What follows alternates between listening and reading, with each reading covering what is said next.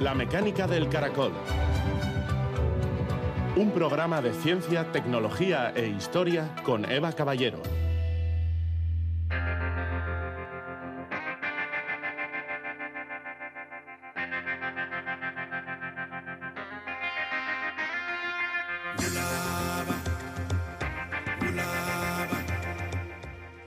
Negar un hecho es lo más fácil del mundo. Mucha gente lo hace, pero el hecho sigue siendo un hecho. Isaac Asimov, escritor.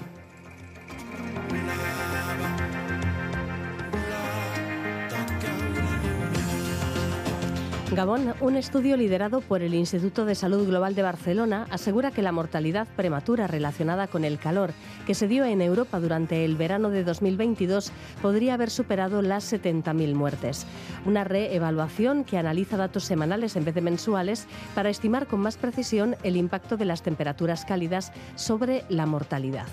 Las olas de calor y otros impactos del cambio climático, la pérdida de especies, la deforestación o el agotamiento de agua dulce son algunos de los síntomas de que algo no va bien en el planeta. El ecólogo Fernando Valladares, en su libro Recivilización, enlaza la crisis medioambiental con las guerras y la desigualdad entre regiones del mundo y afirma que como civilización estamos tocando fondo. Hoy nos presenta este ensayo, su primer libro de divulgación, en el que analiza el diagnóstico que la ciencia hace de los desafíos pendientes y las motivaciones para cambiar un sistema basado hasta ahora en la competencia y la sobreexplotación.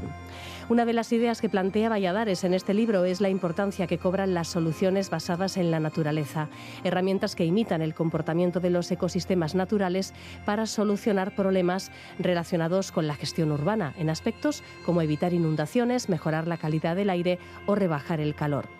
La Fundación Conama puso en marcha en 2021 el primer observatorio de soluciones basadas en la naturaleza del Estado. Hoy nos acompaña su codirector, Víctor Irigoyen, que este jueves 23 participa en una jornada sobre gestión medioambiental en Vitoria. Ciudad, por cierto, que se suele poner como ejemplo en esta tarea de renaturalizar espacios.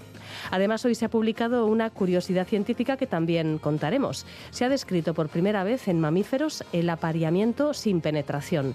Los murciélagos serotinos utilizan su enorme pene para acercarse a las hembras como si fuera un brazo y depositar el esperma por contacto. Comenzamos.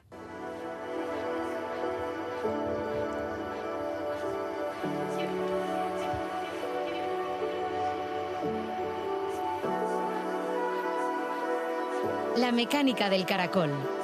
Ciencia, historia y tecnología en Radio Euskadi.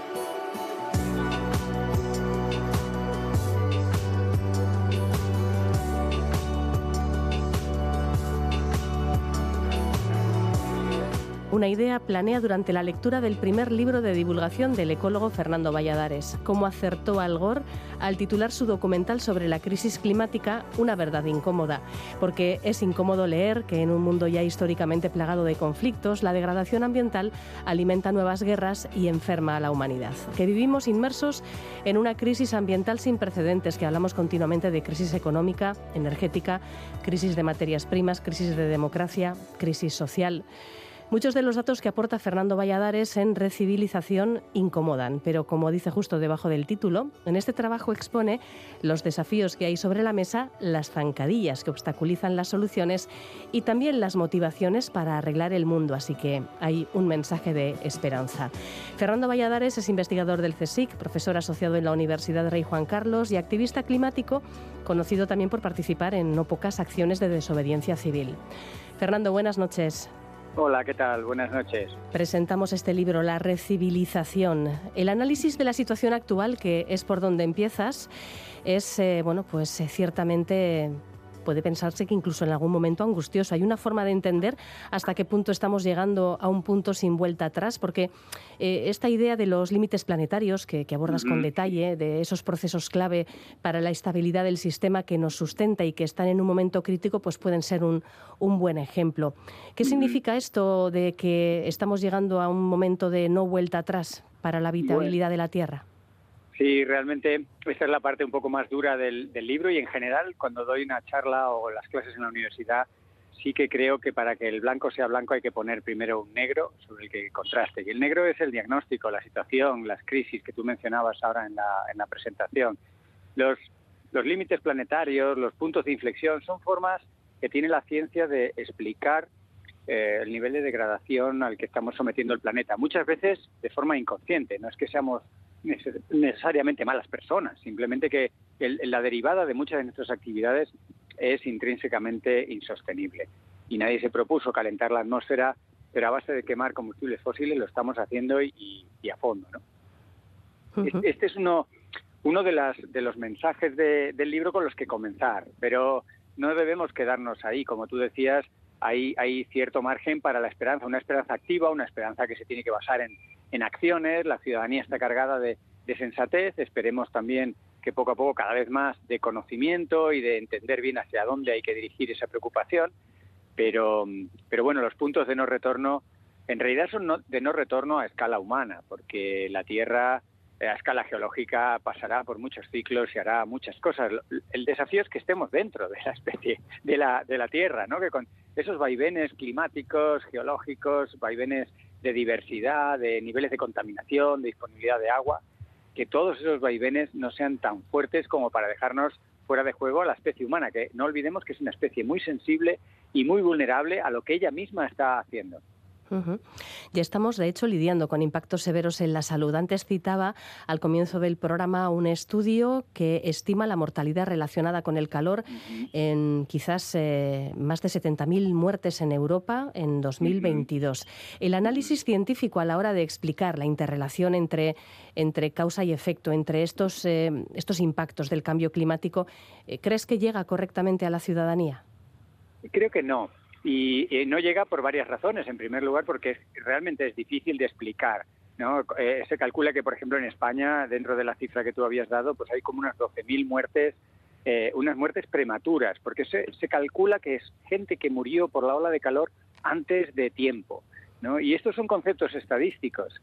Tenemos que imaginarnos una gran base de datos eh, y unos análisis matemáticos complicados para llegar a determinar que esas muertes, esas 12.000 o 11.000 y pico personas españolas, pues eh, podrían haber vivido más si no hubiera sido por la ola de calor. Es complicado de calcular, por eso se tarda unos meses, es complicado de explicar y también es complicado de encajar. Yo entiendo que la, ciudadanía tiene muchas preocupaciones, muchas cosas, y esto de, de, entender de qué morimos y entender que el cambio climático está acentuando esas muertes prematuras, esas muertes evitables, pues es un, es, un lío y, es, es, complicado. Por eso creo que, que, la gente no es del todo consciente, es que los científicos tenemos que desdoblarlos, desdoblarnos como podamos para explicarlo, para hacerlo llegar y también con ese mensaje que no sea solo de alarma y de, y de miedo, sino también de decir, ojo, que estas cosas están pasando y tenemos que poner los remedios que llevamos tiempo diciendo y que los aplicamos poco. Hay muchas referencias en este libro a la pandemia de COVID-19, seguramente porque comenzó a gestarse en 2020, pero también porque dices, eh, y das eh, numerosas razones para ello, eh, es un ejemplo ¿no? de los efectos de la crisis climática. Sí, realmente el libro se gestó, como bien dices, en, plena pandemia, en, el confinamiento. En esos días salía bastante en la televisión, en los medios de comunicación, explicando que la vacuna contra el COVID que estábamos buscando desesperadamente allí por el mes de abril y mayo, pues ya la teníamos. En cierto modo, era una naturaleza bien conservada, que la biodiversidad es el mejor filtro ante esta y muchas otras enfermedades infecciosas. Y, eh, mientras lo explicábamos, pues surgió la idea, la invitación por parte de la editorial Destino de invitarme y, arrancó la aventura que me llevó tres años de culminar en el libro. El libro al, principio tenía mucho más de pandemias, luego hemos ido quitando un poco eh, porque yo creo que la gente también acabó muy, muy saturada de la pandemia. Pero como tú dices, la pandemia salpica el libro en muchos aspectos porque ha sido un momento de reflexión de lo vulnerables que somos, de cómo el medio ambiente alterado nos eh, eh, hace enfermar, todas las conexiones que tiene mm, una, una pandemia de este tipo con el cambio climático. Parecen cosas inconexas y los científicos tenemos que esmerarnos en explicar esas conexiones. ¿no? Por ejemplo, los vectores de enfermedades tropicales que con el calentamiento pues se encuentran eh, cada vez en zonas más altas y, en latitudes más al norte, en, zonas que eran más frías. Estos vectores van transmitiendo enfermedades eh, infecciosas. También sabemos que muchos parásitos, muchos eh, virus y bacterias se ven favorecidos por el calentamiento. En fin, tenemos varios procesos que indican cómo se interaccionan de forma algo compleja y por desgracia no muy eh, favorable para nosotros, para los humanos, tanto el cambio climático como la contaminación, como las enfermedades infecciosas y muchos otros tipos de afecciones a nuestra salud. La salud, sin duda, es una de las grandes bazas a la hora de eh, poder explicar a la ciudadanía cuáles son los impactos del cambio climático, porque es algo que, bueno, pues que se ve en el, en el día a día y no hace falta que haya una ola de calor. Eh, con, la pandemia se vio y con, otras muchas circunstancias. Y luego también, bueno, pues está el bolsillo, claro. Eh, estamos, por ejemplo, en lo que respecta a la crisis energética, dices que estamos llegando cerca de llegar al punto máximo de consumo de combustibles fósiles y que hay una necesidad urgente de producir energía limpia. Pero también mm, explicas que estamos entre dos riesgos y me gustaría preguntarte por qué. ¿Apoyar demasiado o apoyar demasiado poco las energías renovables? Bueno, lo segundo es comprensible, demasiado poco no, no, no mola, pero ¿por qué, ¿por qué apoyar demasiado puede ser un problema? Bueno, realmente la, transición energética hacia formas más limpias de producir energía es incuestionablemente algo necesario, algo positivo, algo que estamos embarcados todos los países, sobre todo del hemisferio norte, del norte global, pero también algunos países del, del, sur global. Bien, esa parte yo creo que la vamos entendiendo todos. Igual no progresamos a la suficiente velocidad, pero si esa transición hacia formas de energía limpias no van acompañadas de una disminución de la producción y del consumo de energía, no habremos hecho nada más que posponer el problema. Cambiar un problema por otro, cambiar el problema de quemar combustibles fósiles para obtener energía, por otro, que es producirla con formas más limpias, pero que no son del todo limpias, que también tienen su huella ambiental, que tienen su, su consumo de espacio, su consumo de minerales y que tienen que renovarse cada, por ejemplo, los paneles fotovoltaicos cada 25 años. En fin, que, que también son un problema ambiental, solo que es un problema ambiental de otro tipo y depende de la escala. Y estamos, en lugar de, eh, de alguna manera, reducir la producción y el consumo energético, seguimos creciendo en ese consumo energético. Y esto, eh, esto no puede ser. O sea, tenemos que navegar en ese equilibrio que tú decías de más renovables, pero no de cualquier manera, no para eh, producir mucha más energía, sino para producir justo la energía que realmente necesitamos. Y alguno podrá preguntar, ¿qué necesitamos para qué? Pues para ser sanos y felices, no la energía que necesitamos para engrosar las arcas de algunas compañías o de algunas eh, mm, fortunas personales. Y aquí llegamos a, una de las grandes cuestiones, ¿verdad?, que, están ahora sobre la mesa en, eh, el debate público. Mm, ¿El decrecimiento económico no es ya algo opcional? Dices, tú dices, dices, que no, que no es opcional, que, que tenemos que ir en esa línea, ¿no? Bueno, no solo tenemos que ir, sino es que estamos yendo. Eh, la, diferencia de, que, de ir o que te arrastren es radical. ¿no? Eh, tú imagínate que estás en una corriente de un río y entiendes en qué dirección vas y vas más o menos nadando en esa corriente eh, con control de la situación. U otra cosa es que te pille de improviso la corriente del río y te lleve y te ahogue o te arrastre a donde no quieres ir. Y eso pasa con el decrecimiento. El decrecimiento económico es algo ineludible, es algo que va a ocurrir. Eh, podemos posponerlo con eficiencia energética, podemos posponerlo con algunas medidas puntuales, con pequeñas eh, parches aquí y allá, pero mm, si no cambiamos profundamente el, el, modelo económico, si no decrecemos profundamente en la producción de energía, en la producción en general, no solo en el consumo, que al final parece que los consumidores tenemos que ser los salvadores de todo, tenemos que ser muy responsables, sabernoslo todo y, y esto pues tiene un límite y cargarle sobre las espaldas al consumidor o a la consumidora, además la responsabilidad de un cambio civilizatorio de esta magnitud, ¿no? De pasar de el crecimiento como símbolo de éxito al decrecimiento, pues mm, indudablemente no va a funcionar, no es justo y hay que buscar la forma de repartir responsabilidades. Pero el decrecimiento es algo que tenemos que verlo en positivo. No es ni mucho menos volver a las cavernas, no es ni mucho menos austeridad, es abundancia radical, pero de lo importante, de lo que nos hace sanos y felices. Y de esto hay mucha literatura, hay 30 años de teoría, 20 años de datos, 10 años de experimentación en, muchas ciudades del mundo, y ya es hora de que nos atrevamos a, implementarlo a gran escala y, más en serio. Ya digo que el decrecimiento, entre otras cosas, nos permitiría trabajar menos, trabajar mejor, eh, conciliar más, hacer un uso más responsable de nuestra propia vida y por eso ser más, más felices y por eso el decrecimiento en algunos países de Iberoamérica se le llama el buen vivir, porque realmente es vivir bien, vivir prósperos, vivir saludables, lo cual no significa que sea fácil, ¿eh? ojo, la transición es complicada y requiere nuestra mejor versión. En, el libro estamos hablando de la recivilización con su autor Fernando Valladares. Dices que para superar el cambio climático, pues que, no basta con reducir emisiones, con descarbonizar la economía. Al final, ¿para qué otras afecciones que sufre el medio ambiente, que sufre la propia humanidad, habría que buscar soluciones? Bueno, por un lado tenemos, se habla en medio ambiente de una triple crisis, porque tenemos la crisis de climática, pero también la crisis más importante, eh, quizá menos, eh, menos eh, sensible en la opinión pública, que es la pérdida de biodiversidad, la pérdida de especies, un millón de especies contra las cuerdas.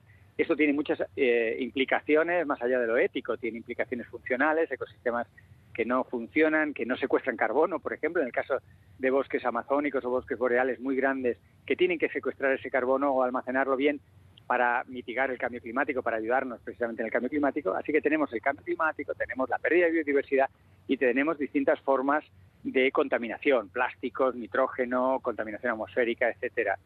Pero esto forma parte solo de, de esa parte ambiental. Pero el libro, por eso se llama Recivilización, propone recivilizarnos, cambiar el modelo de civilización más allá del modelo socioeconómico o de aspectos concretos de, este, de esta civilización actual de, del siglo XXI. Y, y, es, por tanto, una gran oportunidad de hacer las cosas bien. Es una oportunidad de poner los derechos humanos por delante, de ser más sanos y felices, mm, de disminuir la igualdad, pero no solo por razones espirituales o por razones éticas, sino disminuir la, la, igualdad porque la desigualdad, porque la desigualdad nos sale muy cara, eh, especialmente en términos energéticos. Todo este popurrí de cosas hace que sea difícil entender lo que pasa, difícil a la ciencia explicarlo y difícil implementarlo, pero es posible y creo que debe ser eh, motivante para todos hacerlo. Planteas eh, desafíos, zancadillas, pero también eh, motivaciones, ideas que, que, se basan en ya en soluciones en marcha. Por ejemplo, ¿qué representan la bioeconomía y las soluciones basadas en la naturaleza en este camino hacia la recivilización? Son, son ideas muy esperanzadoras, es aprovechar el músculo de la naturaleza, la capacidad que tiene la naturaleza para regenerarse, aliarnos con ella en lugar de imponer a la naturaleza nuestros propios proyectos, que nos suelen salir carísimos en otras unidades que no sea dinero, nos suele salir carísimo, por ejemplo, en, emociones, en percepciones, la solastalgia o la ecoansiedad son manifestaciones de un ser humano afligido por una degradación de la naturaleza. Cambiar esa, esa relación con la naturaleza y utilizar la propia naturaleza para que sea parte de la solución a los problemas que consciente e inconscientemente hemos, hemos ido generando, es una de las, de las eh, cuestiones. La bioeconomía nace mucho de eso, ¿no? Es una economía basada en lo biológico y no es una cosa, digamos, de, biólogos o de, o de naturalistas o de, sin apuras, perroflautas, sino es de toda la humanidad. Está demostrado que la gente es más sana y más feliz en contacto con la naturaleza y en contacto con ecosistemas bien conservados. Pues aprovechemos eso para ponerlo un poco todo patas arriba y en lugar de eh, eh, sobreexplotar la naturaleza, eh, buscar equilibrios, pasar más tiempo en la naturaleza los que podamos, cuanto más mejor, y por eso cambiar la manera de organizarnos internamente y con los demás organismos con los que nos relacionamos en el planeta. De hecho, en tu análisis planteas desafíos también de orden político y social. Dices, por ejemplo, que necesitamos de buenos ciudadanos tanto o más que de buenos políticos y necesitamos que esos ciudadanos participen más de lo que lo hacen. Vamos a votar cada cuatro años, bueno, dependiendo de las elecciones y del calendario, ¿verdad? A veces podemos ir a votar tres veces casi seguidas, pero fuera de eso, ¿qué, más podemos hacer? Bueno, la democracia está muy oxidada y hay muchos indicadores, esto no es una opinión, estos son datos de muchos artículos e informes que muestran que en todos los países del mundo, pero quizá incluso eh, especialmente dramático es en, el norte global, en los países de nuestro entorno, en España, las democracias están oxidadas. Es de, no usarla. Eh, si tenemos una bicicleta en el, eh, en balcón de casa sin usar, cuando la vayamos a usar dentro de cuatro años estará, estará oxidada. Y eso le ocurre a nuestra democracia. La democracia representativa es completamente insuficiente. No, no basta con elegir representantes cada cuatro años, luego nos quejamos de que no nos representan. Hay que, hay que participar y hay formas de participar mm, que ya están establecidas y podemos inventarnos más. Tenemos las asambleas ciudadanas, tenemos las iniciativas legislativas populares, tenemos, por supuesto, los referéndums y podemos inventar muchas más formas de participar a distintas escalas, desde la comunidad de vecinos hasta la comunidad autónoma o, la nación o nuestro ámbito de actividad. Y esto para mí es una de las motivaciones, el formar parte de este momento histórico en el que tenemos que ponerlo todo patas arriba por la mejor de las razones, ¿no? Por, por poner al ser humano por delante, sus valores, sus, sus derechos, su bienestar, por delante de una economía que desde hace un siglo y medio nos ha ido llevando con el agua, con el, la soga al cuello y nos ha ido quitando esa felicidad, ese tiempo en aras de una productividad que nunca es suficiente y que siempre hay que aumentar, aumentar, aumentar y aumentar. A veces la participación ciudadana en la vida pública es complicada, es complicada de, sacar adelante, quiero decir. Hay mucho descrédito de, las, eh, de las instituciones, hay mucha desconfianza. De hecho, fíjate, una, una estadística demoledora que ha salido recientemente, que no me dio tiempo a, analizar en el libro, es que el 40% de los jóvenes del mundo, el 40% eh, apoyarían una dictadura militar. Esto, esto revela eh, eh, que hay muy poca confianza en que las democracias pueden sacarnos del atolladero en el que estamos. Yo personalmente, y no solo yo, sino mucha gente eh, puede argumentar que, que, sí, que sí pueden, pero no, no va a ser fácil y requiere de una ciudadanía no solo informada, sino activa. Tenemos todos que ser un poco activistas en el área que nos resulte más cómodos, eh, más cómoda, más familiar y en la intensidad que sea compatible con nuestra vida. Pero esta oportunidad histórica es una fuente de motivación muy importante. Los psicólogos y, psiquiatras estarán todos de acuerdo y a los que he consultado me lo explican de distintas maneras, pero todos vienen a confirmar que ante las crisis, ante las situaciones difíciles, la acción, mm, eh, el activismo, el posicionamiento activo, el hacer cosas es lo que te saca de la pesadumbre, de la tendencia al estrés, a la depresión. E incluso, fíjate, las estadísticas más terribles llevan hasta un incremento del suicidio por razones ambientales. No hay que tener miedo a colapsar, porque esa palabra ya, de por sí es como tiene una carga dramática importante. Tiene una carga tremenda, pero tenemos que, entender lo que significa el colapso. El colapso no es sí o no, no es todo o nada. hay muchos grados de colapso, hay muchas fases en el libro. Creo que por la página 140 y tantos, porque me lo preguntan a menudo. Eh, hay algún análisis de las cinco fases eh, aproximadas por las cuales se transita hacia un colapso. Pensemos que un colapso es un fallo funcional de una civilización, de un modelo de civilización, un fallo abrupto, en gran extensión geográfica y con una lenta, si es que es posible, recuperación. Eh, tiene fases, ¿no? no es que sea todo o nada, como digo, de pronto, ¡pum!, uno colapsa. Se van anticipando eh, algunas de esas fases. Se considera que estamos en fase 1 o 2, o sea que ya estamos con un pie en ese colapso. Y por tanto hay que hablar claro. Y hay que entender que algunos países están incluso en fase 3. Algunas regiones de la Tierra a las que se le suman los desastres naturales con eh, conflictos bélicos, están en fase 3 de, un colapso. El colapso es esa, cuestión, digamos, como el cáncer, ¿no? que es, es durísimo, pero hay que, hablar, hay que hablar de ello para resolverlo, para mitigarlo, para hacerlo lo menos posible.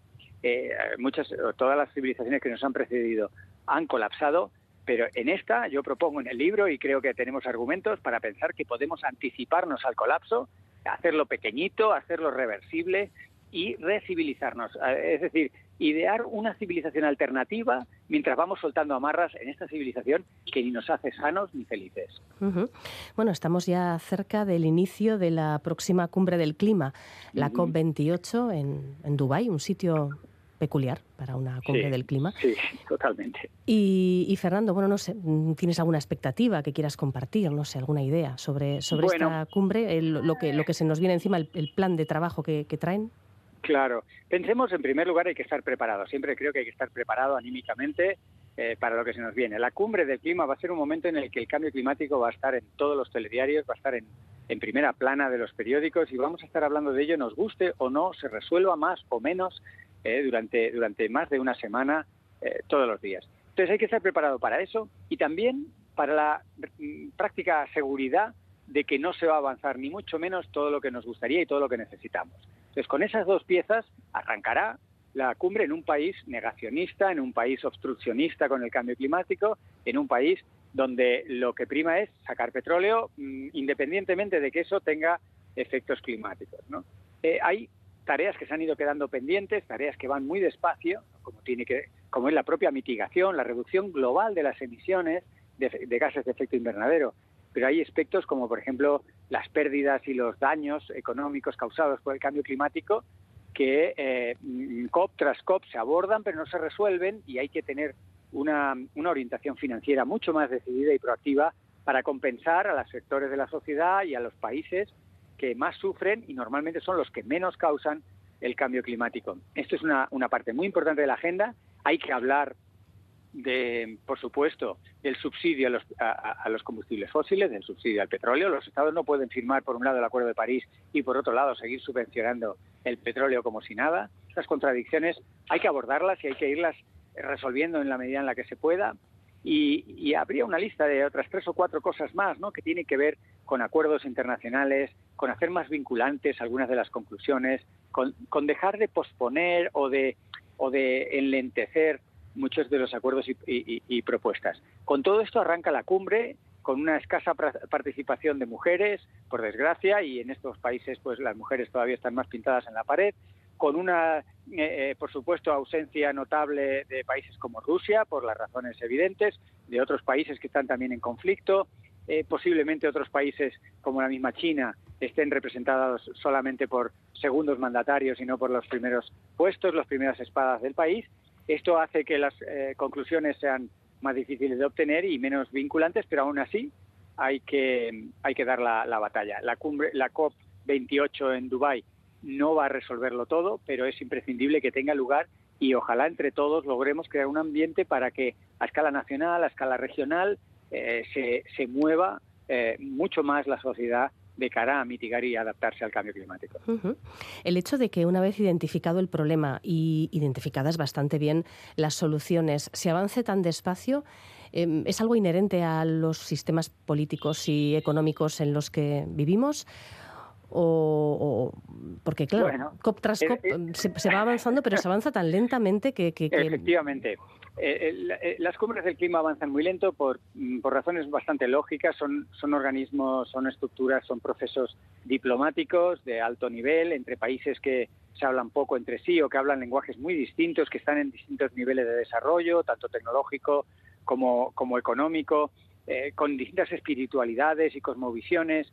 Y por, todo ello hace muy difícil el, el diálogo en las COPs, pero en las cumbres del clima pero también tenemos que pensar que em, en general eh, las cumbres del clima reflejan un poco, por desgracia, los escasos avances a nivel nacional en, todos los países. ¿no? Y eso es por la inercia de un sistema que no funciona, el sistema que nos trajo aquí, el sistema que nos trajo una COVID-19, una pandemia global, el sistema que nos está trayendo una crisis climática tremenda. Ese sistema es el que hay que, amable pero eh, convencidamente, eh, hacerle frente, mm, dialogarlo, pero irlo sustituyendo por alternativas, que ya hay muchas alternativas sobre la mesa, pero hace falta valentía, decisión, no influirse por los grupos de presión, por ejemplo las petroleras mismas, no ha salido un informe hace poco de, que precisamente con estos temas financieros de la cumbre se están revisando las finanzas y las petroleras han obtenido en los últimos 20 años unos beneficios multimillonarios, diríamos que obscenos. Y fíjate, cubriendo ellas, si hubieran cubierto ellas todos los daños causados por el cambio climático, aún así hubieran ganado en estos 20 años 20 billones de dólares. Es decir, tienen dinero de sobra para ganar y para cubrir los gastos que impacta, que genera los impactos del cambio climático. Todos estos cambios no los oímos muchas veces dichos con estas palabras tan claras y tan concisas, pero, pero es a lo que hay que apostar nos quedemos cortos, pues nos quedamos cortos, pero hay que, hay que apuntar alto y no hay que pensar que con la COP se va a resolver todo. Después de la COP nos quedará mucha tarea, luego hay que implementar a nivel nacional lo que allí se, se acuerde, pero tenemos que ser muy conscientes de todos estos desafíos que resultan de no hablar claro, como digo en el libro, ¿no? Hay toda una parte en la que digo, ¿por qué no hablamos claro? Pues ahí lo analizo, apoyo con referencias científicas, por qué el ser humano muchas veces, en muchas situaciones, no habla claro y por tanto mm, no tiene difícil resolver los problemas y luego cuáles son esos desafíos más, más urgentes. Bueno, pues un libro que eh, plantea cuestionar el modelo de civilización, aunque parezca algo exagerado, dices, es ineludible. Eh, esta, esta civilización se asoma a un tremendo abismo. ¿no? Eh, yo una analogía, una metáfora, una imagen que pongo muchas veces para resumir esto, imaginémonos que en plena tormenta, cruzando el Cabo de Hornos, con olas de 8 o 10 metros de altura, de noche, cerrada, eh, pues estamos asustados por, los vaivenes del barco, tememos que pueda zozobrar y nos vamos al, puente de mando a, ver al capitán y cuando nos asomamos al puente de mando no hay nadie al mando. Estamos eh, a punto de naufragar en una tremenda crisis de civilización y no hay nadie al mando. Hay muchos responsables, sí, pero no hay nadie al mando. Tenemos que tomar todos un poco de ese mando, entender el lío en el que estamos y remar fuerte para contrarrestar este, este riesgo. No hay otra, si no, entraremos en uno de esos colapsos de los que hemos hablado, más o menos general, más o menos eh, dañino o letal, pero evitable, que es lo que la ciencia no se cansa nunca de insistir, y yo el primero, es evitable. Muchos de los daños, de los, eh, de los problemas, de las muertes prematuras, de los trastornos, eh, son evitables. No significa que sea fácil evitarlos, pero, pero la ciencia puede proponer un poco por dónde y la sociedad tiene que, que decidir y, y hacerlo. Si no, pues todas estas recomendaciones no valdrán para mucho. Es ineludible el cambio de civilización. Otra cosa es que miremos para otro lado y no lo abordemos. La recivilización, desafíos, zancadillas y motivaciones para arreglar el mundo. Fernando, muchísimas gracias. Un saludo. Muchas gracias a vosotros. Un abrazo fuerte a todos.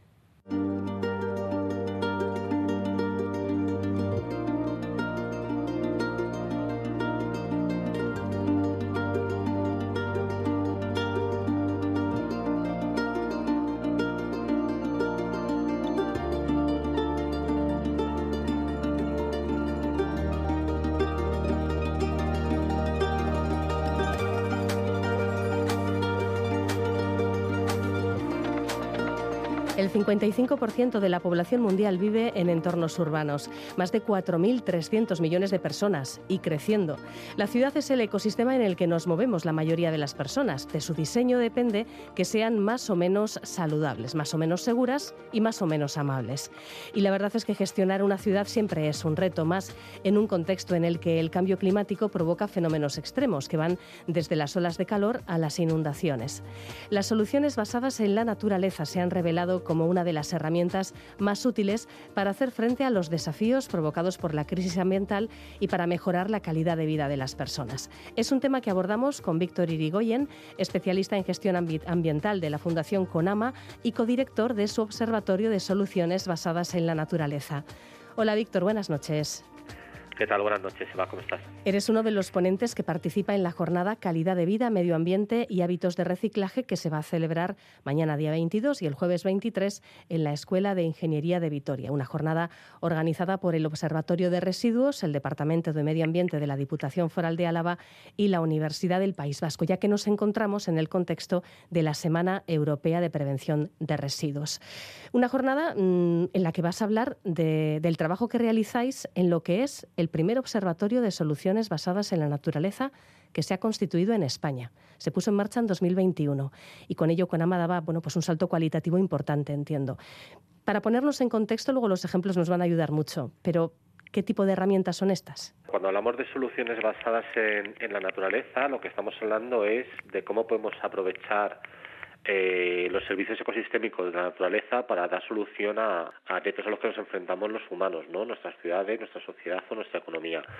Al final, eh, generalmente ha habido una vía de dar solución a los problemas a través de la ingeniería y la arquitectura, pues que, bueno, pues que como sabemos ha, funcionado bien en el sentido en que son e, eficaces, pero que muchas veces también pues eh, generaban otras dificultades, ¿no? Eso nos ha llevado a tener pues ciudades muchas veces pues muy duras, poco humanas, al contrario de lo que debería es una ciudad, y que esto muchas veces incluso pues tiene efectos pues sobre bueno la propia calidad de vida de las personas por problemas que señalabais antes, ¿no? Las olas de calor, el acceso a espacios naturales donde practicar ocio deporte.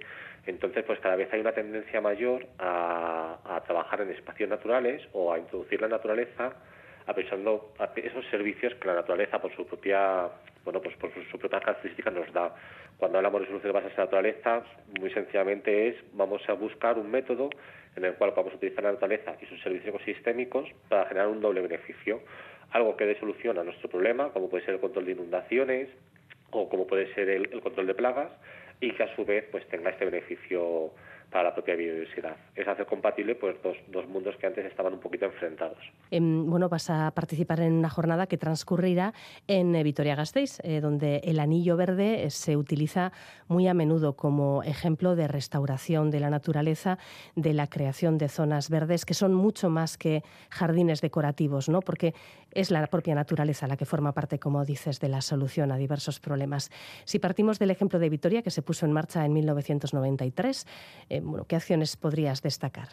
el caso de Vitoria es un caso que para nosotros eh, fue, una clara inspiración. Nosotros en Fundación Conama somos conocidos por hacer el Congreso Nacional del Medio Ambiente, que es un, proceso participativo donde administraciones y empresas eh, pues participan pues para ver las diferentes tendencias en materia de sostenibilidad y fue gracias a estos eventos donde nosotros pudimos conocer de primera mano el trabajo a nivel urbanístico que estaba haciendo en, Vitoria-Gasteiz, que es el, pues, el claro pionero a nivel nacional en introducción de infraestructura verde de la ciudad y de solución de pasajes naturaleza, y estos temas pues cada vez tuvieron más protagonismos en, nuestros bueno, en, los diferentes congresos que hemos venido haciendo. Tal protagonismo que poco a poco se empezó a establecer un grupo de expertos que estaban trabajando en soluciones basadas en naturaleza a diferentes niveles, desde eh, desde el propio ámbito urbano, como era como es el Centro de Estudios Ambientales de Vitoria, a investigadores que estaban participando en proyectos europeos y de ahí, de hecho, es donde surgió pues un grupo de trabajo permanente que luego ha dado lugar a nuestro proyecto del Observatorio de las Soluciones Basadas en la Naturaleza. Por eso, para nosotros, Vitoria, que es la ciudad que bueno tiene un, mayor recorrido, una mayor experiencia en, en, esta materia, pues bueno, es, ha sido un poco nuestro gran inspirador y es donde hay que mirar siempre que una ciudad quiere empezar a trabajar en soluciones basadas en naturaleza, primero por recorrido, porque lleva pues 30 años trabajando en, esta materia y además ha tenido pues claros reconocimientos. Por un lado el propio reconocimiento que tiene entre un anillo verde como el que tienen, o, bueno, su propio nombramiento como ciudad verde europea en, el 2012, si no recuerdo mal, pero además eh, porque al final ha sido, es, una ciudad que en 30 años de experiencia pues eh, ha podido aplicar muy diferentes soluciones basadas en naturaleza, desde parques inundables, que son eh, parques disponibles para el ocio y el tiempo libre, pero que también ayudan a que cuando hay una inundación sea una zona de la ciudad donde se pueda inundar de forma controlada y evitar daños a las, a las personas y las propiedades. Eh, hay sistemas urbanos de drenaje sostenible, se ha trabajado de forma transversal en el arbolado para garantizar una conectividad dentro de la ciudad. Eh, hay una combinación de los espacios más naturales y agrarios con el propio urbanismo. Es decir, ha sido Vitoria pues prácticamente un laboratorio vivo donde se ha podido ir comprobando eh, que estas soluciones son verdaderamente efectivas y yo creo que, eh, bueno, a día de hoy no hay ninguna duda de que, de que ha sido el gran pionero y el que ha inspirado a otras muchas grandes ciudades a, seguir este mismo camino, ¿no? Entonces, los ejemplos que podría dar son, son muchos. Afortunadamente también han trabajado desde la Administración eh, tanto de Vitoria como a nivel de Diputación en, materiales, donde se puede conocer además con bastante detalle estos diversos proyectos que tienen, porque bueno, la verdad es que podríamos ponernos a mencionar eh, casos específicos, pero es que eh, en este caso la aplicación de soluciones basadas en naturaleza se cuentan por docenas, ¿no? existen realmente múltiples proyectos dentro de Vitoria porque ha sido, vamos, un proyecto con muchísimo recorrido. Sí, algo muy evidente es eh, la creación de ese cinturón verde que, permite el ocio, el deporte en, zonas verdes magníficas y, de acceso fácil para, gran parte de la ciudadanía, ¿no? porque al fin y al cabo rodean la ciudad.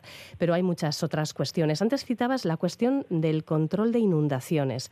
¿De qué manera, por ejemplo en Vitoria también, eh, se pueden instalar sistemas urbanos de, drenaje que permitan eh, bueno, pues sacar el agua que, que puede provocar inundaciones en una ciudad de una forma natural y, sostenible? Bueno, al final, eh, algo que se está aprendiendo con estas soluciones basadas en la naturaleza es que, que, las ciudades operan mejor cuando las entendemos como, como un ecosistema eh, que convive con la naturaleza a su alrededor que como un sistema aislado de espaldas a la misma. Y precisamente las inundaciones es un ejemplo de ello.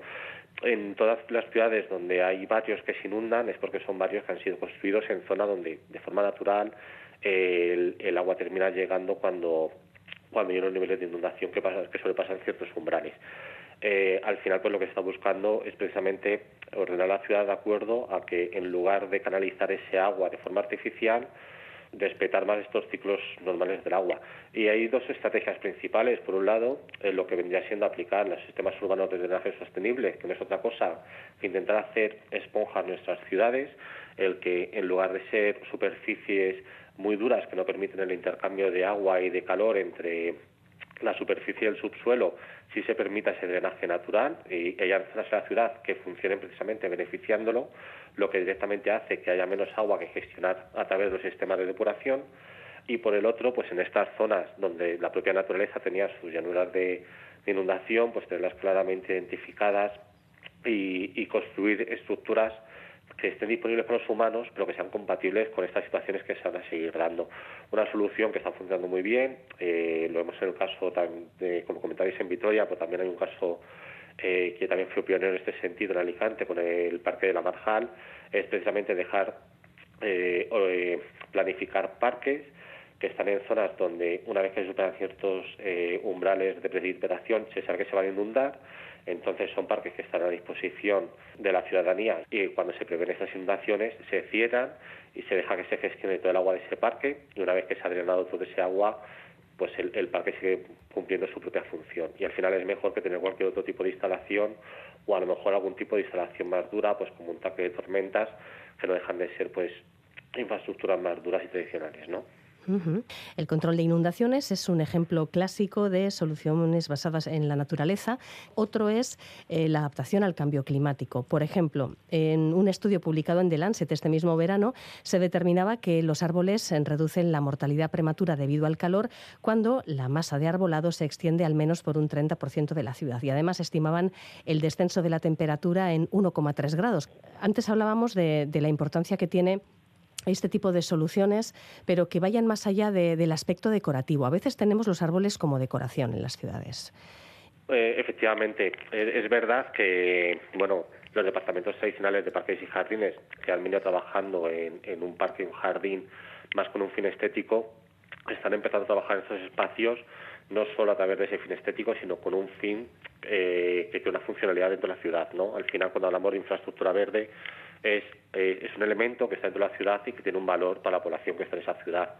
Esos elementos que comentabas de, de termorregulación, eh, por ejemplo, pues, pues claro, son muy importantes y más cuando estamos en un escenario de cambio climático en el que cada vez las olas de calor van a ser más frecuentes, en el que las temperaturas medias van a ir subiendo, pues el que las ciudades cada vez sean más capaces de gestionar su temperatura y, y se ve que una de las formas más eficaces, que no sea utilizando, consumiendo energía, es el, tener zonas naturales. Pues evidentemente aquí ya hablamos de, este sistema de arbolado de estos parques y jardines como un elemento que está en este beneficio y que por lo tanto su desarrollo y su, su diseño tienen que estar eh, enfocados a eso. Muchas veces cuando se habla de soluciones basadas en naturaleza parece que es más una cuestión estética, ¿no? De vamos a pintar nuestros edificios de verdes, fachadas verdes que evidentemente tienen un valor estético eh, muy bonito, pero eh, al final también es cada vez hay más estudios que avalan pues que eh, estar en contacto con la naturaleza y vivir con la naturaleza de forma ordenada entre las ciudades tiene beneficios a nivel mental, a nivel de, de, salud, a nivel de, lucha contra la soledad.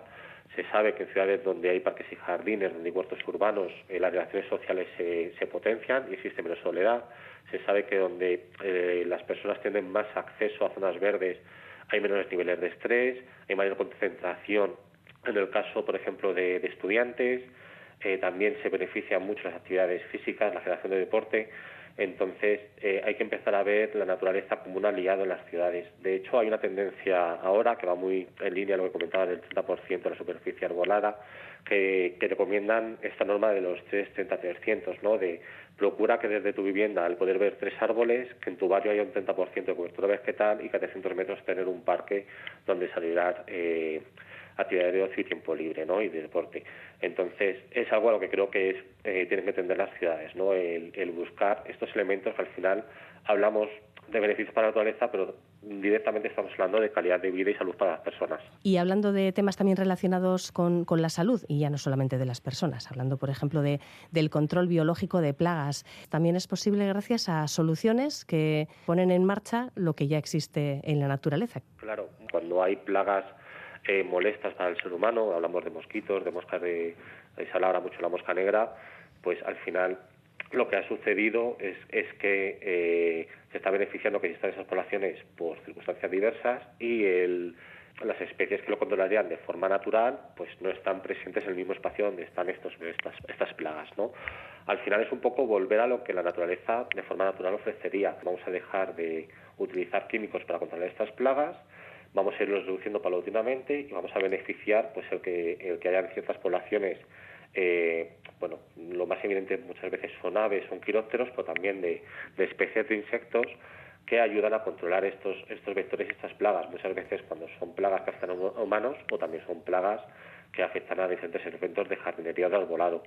Y un caso, por ejemplo, de, cómo se está utilizando y que está siendo muy exitoso es el caso de, Huesca, donde eh, tienen unos espacios que, llaman jardines de polinizadores. Bueno, a lo mejor estoy diciendo el nombre mal, entonces si me escucha alguien de Huesca que no me, que no me tire de las orejas, pero al final son praderas que están reservadas para poblaciones de insectos que, que, se han venido haciendo sueltas durante los, estos últimos años hasta que estas poblaciones han sido estables y estas poblaciones de insectos están ayudando a controlar plagas que afectan a parques y jardines y arbolado de la ciudad. Y esto está implicando pues que hay una cantidad de químicos que antes se vertían en la ciudad que ahora no se vierten. Entonces muchas veces es, eh, corregir estos desequilibrios que hemos causado pues por la propia del hombre pues conocer mejor cómo son estos procesos naturales y ver cómo pueden ser compatibles con la actividad de una ciudad. Y también que las personas conozcan que cuando ven una pradera en una ciudad, ahí lo que hay pues es una serie de comunidades de insectos, tanto como tanto polinizadores como insectos que comen a, a, otros bichitos y que tienen una función dentro de la ciudad, ¿no? Entonces, también es un, es un cambio conceptual que parece lo que comentabas tú antes, ¿no? Los parques y jardines dejan de ser algo puramente estético a ser algo puramente funcional dentro de la ciudad. Sí, claro, porque eh, un jardín con hierba crecida o con ah, plantas crecidas puede entenderse como un lugar descuidado y es esa costumbre de entender los espacios naturales como algo decorativo, a menudo diseñado cortado y podado con figuras como figuras geométricas, ¿no? Hablando de, espacios pequeñitos en un momento dado, como, como los alcorques, que son estos espacios en los que metemos, insertamos árboles en las ciudades, este tipo de acciones en zonas reducidas, como pueden ser los alcorques, pueden ser un éxito. Y te agradecería que nos mencionaras el proyecto Alcorques Vivos de Barcelona. Eh, cuando hablamos de, introducir la infraestructura verde en la ciudad, muchas veces pensamos en grandes parques o en grandes zonas naturales, pero lo cierto es que las ciudades ya, están aquí es decir, hay ciudades que han crecido en los últimos, bueno, eh, a veces cientos de años y a veces decenas de años, y donde hay varios que ya están muy consolidados y simplemente estas zonas verdes no existen, o lo que existe es un arbolado muy sencillo. Entonces, lo que están trabajando muchas ciudades es que las zonas verdes no sean solo zonas exteriores a la ciudad o de barrios donde han la fortuna de, estar planificados bajo un diseño en el que se había espacio para estas zonas verdes y muchas veces pues es más una función de, de acupuntura verde, ¿no? De buscar pues dentro de barrios que son mucho más complicados de actuar, donde hay mucho menos espacio para, para introducir grandes soluciones, donde poder desarrollar soluciones basadas en la naturaleza, es lo que se llama buscar espacios de oportunidad. Eh, por ejemplo, en el caso del trabajar los alcorques y que no sea este espacio árido donde muchas veces solo hay eh, pues es un árbol creciendo y un sistema de riego asociado y que sea realmente un espacio donde se pueda desarrollar esa herbácea natural, que es el, el, caso de los acorques vivos, es un claro ejemplo. Por ejemplo, en Valladolid es una ciudad que, precisamente por tener características de mucha densidad en algunos barrios han buscado estas soluciones pues a través, por ejemplo, de todos los verdes, eh, de jardines móviles, es decir, han, estado probando diferentes soluciones que permitan, con, con soluciones más acotadas, el, tener unos, espacios verdes que acerquen la naturaleza a zona de la ciudad donde la naturaleza pues no, no ha sido nunca un gran valor donde a lo mejor existen otros valores patrimoniales, históricos o culturales, pero que la naturaleza era más difícil de, incorporar. Entonces, pues bueno, este tipo de proyectos que muchas veces no llaman tanto la atención porque a lo mejor no son tan grandes como restaurar un gran humedal o como un parque de inundación o como una gran zona de, de agraria o de huertos urbanos, pues también tienen un, importante valor pues precisamente para que eh, no haya zonas de la ciudad que queden desconectadas pues de este, de entramado verde, ¿no? Bueno, pues una oportunidad para conocer más de cerca esta labor la van a tener las personas que asistan a esta jornada Calidad de Vida, Medio Ambiente y Hábitos de Reciclaje que se celebra mañana, día 22 y el jueves 23 en la Escuela de Ingeniería de Vitoria. Una jornada en el contexto de la Semana Europea de Prevención de Residuos y que entre muchos otros temas se va a tratar esta cuestión, eh, las soluciones basadas en la naturaleza. Víctor Irigoyen, pues muchísimas gracias, que vaya muy bien. Muchas gracias a vosotros, Eva. Un abrazo.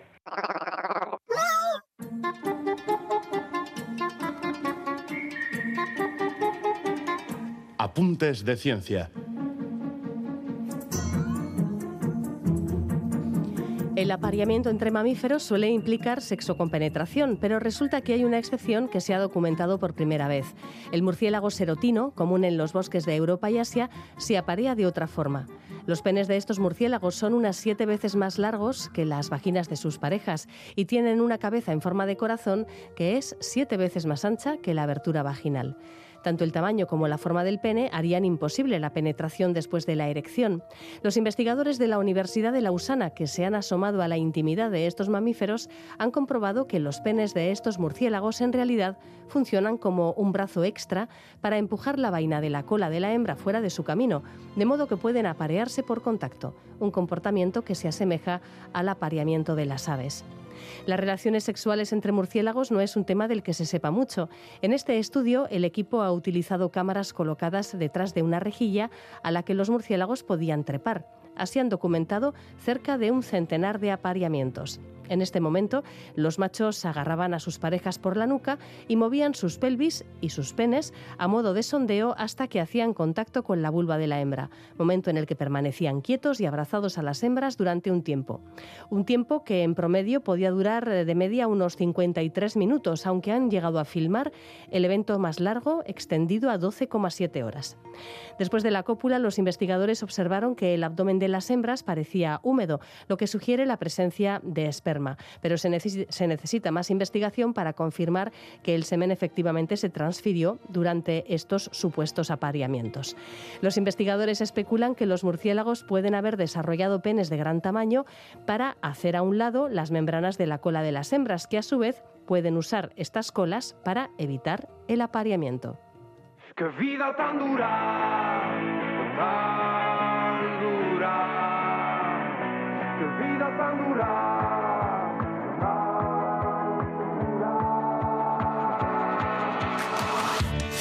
tan lejos de casa que estoy considerando mudarme a la luna. Tan subido, tan asa, que un día reventar como pompa de espuma Tú estás cerca de casa, volviendo de algún sitio que nunca te ayuda. Tan jodido, tan nada, culpando al delantero que nunca la enchufa. A veces nos extrañamos y nunca lo decimos, nos engañamos. Tan machos despiadados y nunca lo decimos. Qué vida tan dura, tan dura, qué vida tan dura,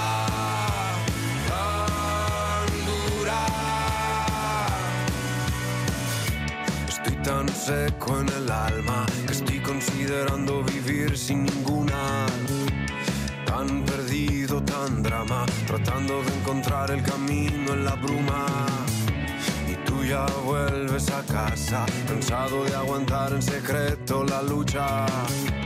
Tú, tu orgullo y tu rabia, haciendo tan difícil esta vida tan dura. A veces nos extrañamos y nunca lo decimos.